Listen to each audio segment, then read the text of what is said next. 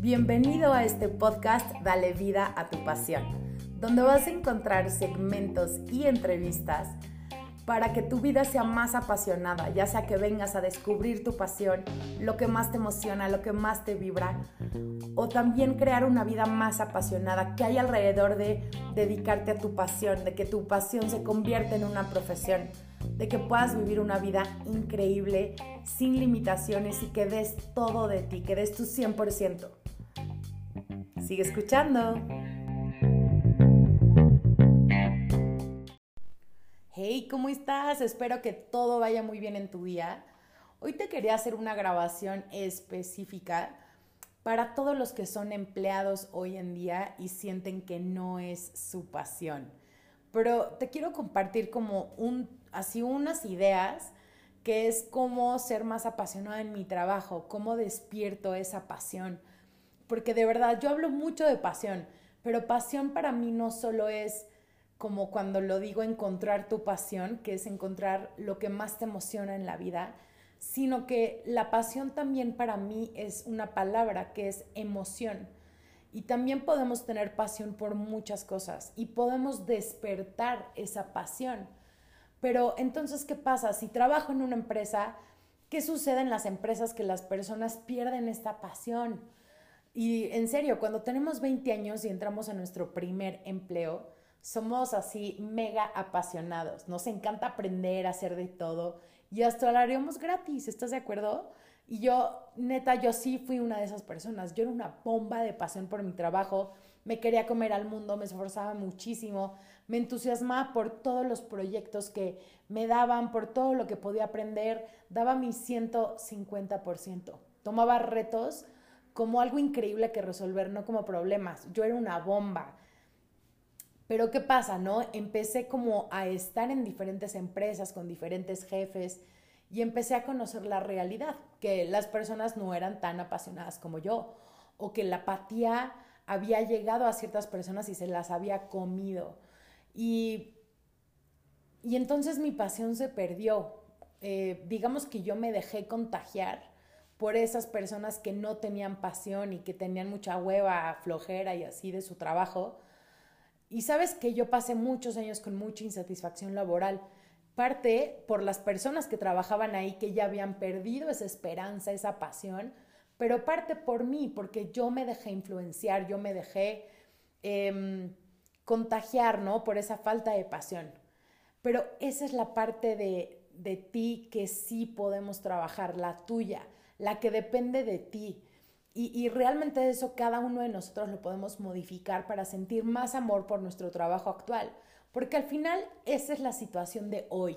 Ese es tu trabajo, ahí estás.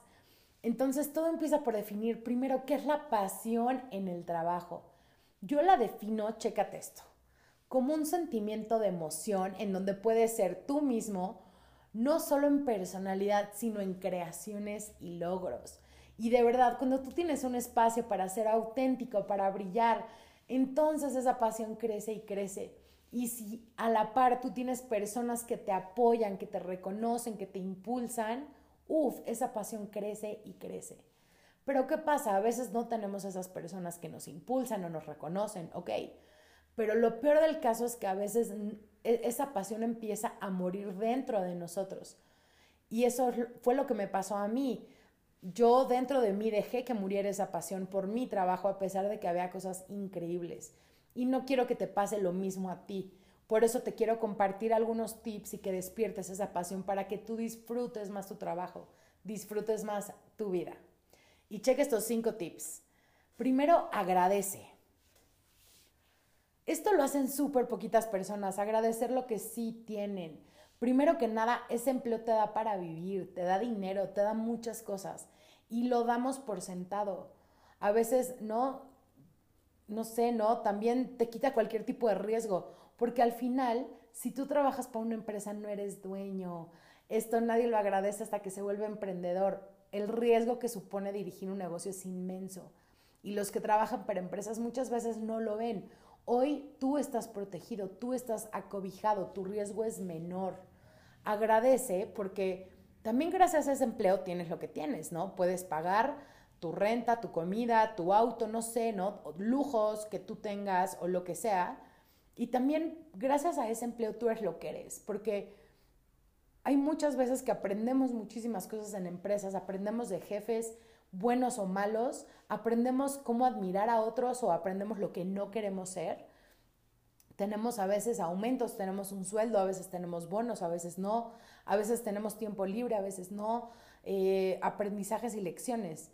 Y, y, muchas veces algunos a las 6 de la tarde dejan, cierran el changarro, cierran su puesto de trabajo y se van a su casa y descansan. Eso es algo que se les olvida a los empleados agradecer, que ese tiempo de trabajo es de trabajo y después ya, los fines de semana, a menos de que te hable tu jefe o te pidan cosas, es para ti. Entonces, todo suma, revisa qué tienes que agradecer hoy de tu empleo. Te caen bien las personas, te tratan con respeto, recibes un sueldo fijo, porque no todos tienen sueldo fijo. Te pagan a tiempo, sí, hay personas que no les pagan a tiempo tu oficina está bien ubicada, tiene luz, está limpia, eh, hay café, ¿no? Este, hay líderes que admiras, hay gente que tú admiras, la marca de la empresa es súper interesante, la marca te encanta, te pagan muy bien. ¿Cuál es el beneficio? Agradece aunque sea lo más chiquito, porque lo que agradeces tiende a regresar y multiplicarse. Entonces agradecelo. Tip número dos es trabaja como si fuera tu empresa ya sé, me vas a decir, Sofi, soy empleado, a ver, y yo trabajo para alguien, pero a ver, muchas veces es como los emprendedores tienen como esta frase que sataniza el empleo, ¿no? Que es, no trabajes para construir los sueños de otros, mejor construye los tuyos. Pero a ver, no, no es de que estés trabajando por los sueños de alguien más, sino que pues estás en un lugar porque tú lo decidiste, no sé si sea por los sueños de alguien más o no, pero tú decidiste estar en ese lugar. Al fin es tu vida y si tu vida no la vives con una pasión inmesurable, entonces estás cediendo todo el control. Una cosa es trabajar para alguien y otra es cederle toda tu persona. Ahí sí estás trabajando para los sueños de alguien más, pero no me vengas que trabajar ahí no te da ningún beneficio. Ya dijimos que tienes mucho que agradecer, algo tienes que agradecer. Si no tienes nada que agradecer en ese empleo, por favor busca otro. Pero mientras tanto, busca todo lo que puedas agradecer, todo. Porque hay personas que ni silla tienen en, los proyectos donde trabajan, trabajan en sótanos con poca luz, con mesas que se están cayendo, con computadoras que no sirven o trabajan miles de horas. O sea, realmente agradece lo que sí tienes, ¿no? Pero de X, estamos en el tip número dos. Entonces, checa, si tú lo tratas como tu proyecto, que en realidad mientras tú estés ahí es tu proyecto. o sea, esa es tu vida, entonces, ¿cómo no lo vas a tratar como tuyo? Y también, entonces, no solo vas a dar lo mejor de ti, sino que te vas a sentir mejor. E, esto es clave. Cuando tú das lo mejor de ti, tú te sientes bien. Déjate la empresa, déjate el jefe, tú te sientes bien. Entonces, si tú te vas a sentir mejor contigo mismo, vas a fortalecer tu autoestima y el valor hacia ti mismo, ¿por qué no hacerlo? Y velo de esta forma, mientras tú estés ahí, esa es tu vida. Y qué mejor que aprovecharla al máximo y dar lo mejor de ti. Y de verdad, hay personas que luego vienen conmigo y, me dicen, no, pues Sofi, si no me pagan más, yo no voy a hacer más. Y créeme, esas personas no han llegado muy lejos. ¿Por qué? Porque no lo asumen como suyo. Y de verdad, mientras estés en un empleo, ese proyecto es tuyo. O sea, ese tiempo es tuyo, esa es tu vida y tu tiempo no regresa, mi querido o mi querida, no regresa. Entonces toma ese proyecto como tuyo. El tip número tres es vuélvete el mejor. A ver, ¿para qué te tienes que volver el mejor? Porque justamente eso es lo que te va a dar el éxito que buscas. Hay personas que me dicen, a ver, Sofi, yo hago todo, le hago la barba al jefe, llego temprano, trato de caerle bien, pero nada más no. Pues ahí te va ese tip, vuélvete el mejor para que no haya duda de que eres el mejor, porque no solo lo va a decir tu jefe, lo van a decir otras personas. Yo muchas veces tuve aumentos y reconocimientos, no por mi jefe directo, sino porque otras personas dijeron que yo era muy buena. Y así me ha pasado en la vida. Otras personas le han dicho a la persona más importante que yo soy buena Entonces esa persona importante me voltea a ver y dice, ah, mira, mi equipo está diciendo esto, ya oí que dicen esto, ok, pero ¿por qué lo dicen? Porque es cierto, ok, lo dicen porque es cierto. Y si tú no te vuelves el mejor en lo que haces, entonces no puedes esperar crecer.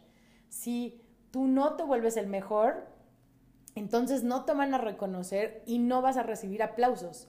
Que de hecho yo te diría, vuélvete el mejor por ti mismo, o sea, por tu causa, para que a ti te vaya mejor en general, porque nunca sabes si ese empleo puede ser un trampolín. ¿Qué tal si tu jefe nunca te reconoce, pero el jefe del jefe te alguien le dijo de ti y, y luego te va a subir o luego te va a recomendar una empresa? Nunca sabes. Si tú te vuelves el mejor, abres tus posibilidades de desarrollo, porque entonces primero te vuelves el mejor y luego te reconocen, no sucede al revés. Y para volverte un experto,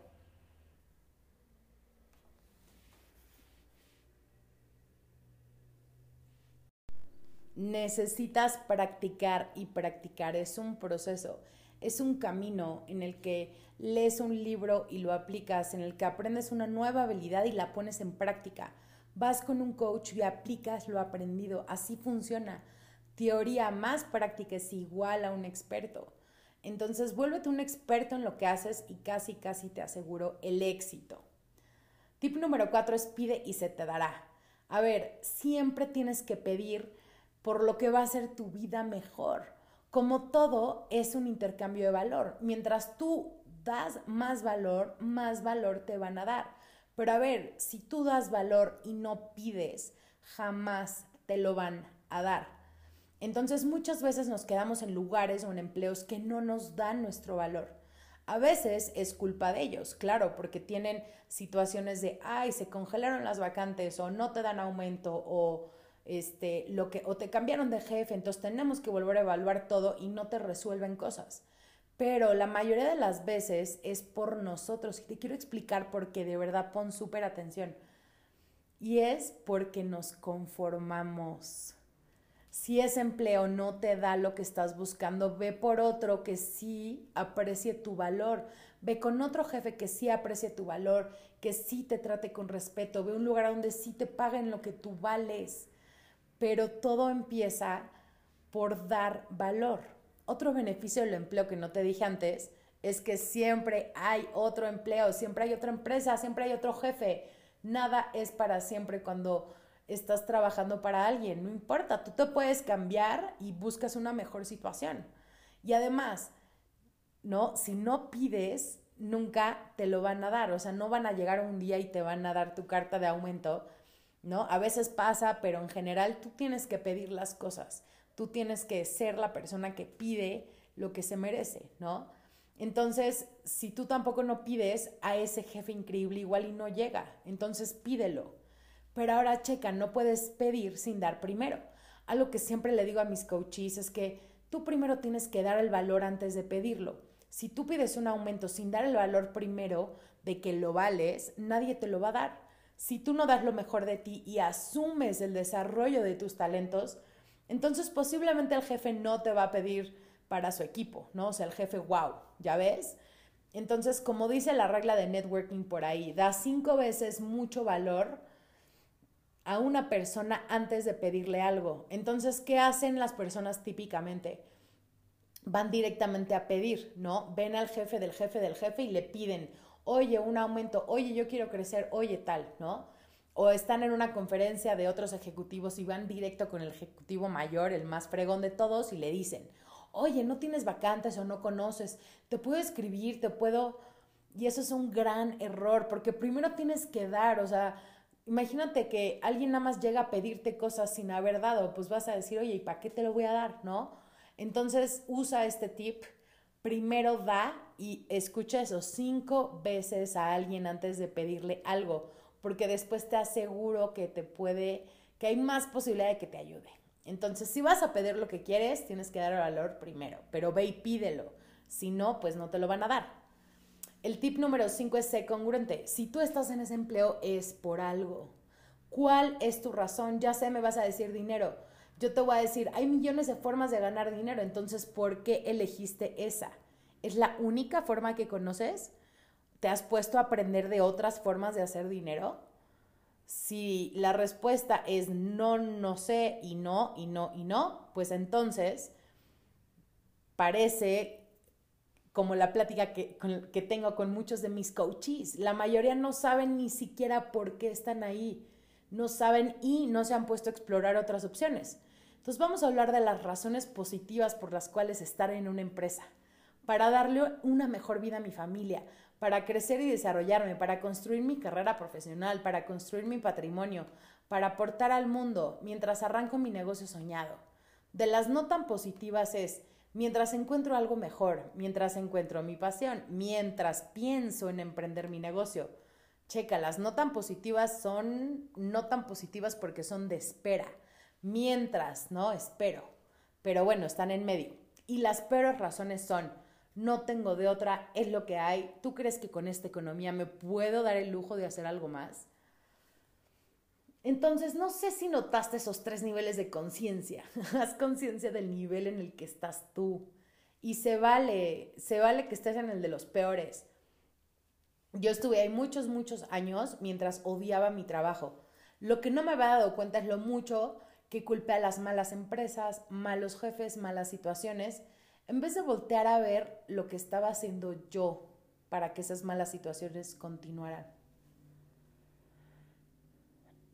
Y no es tu culpa si caes en un mal empleo con un mal jefe, pero sí es tu culpa quedarte ahí o volverte el quejoso, como yo era la quejosa profesional.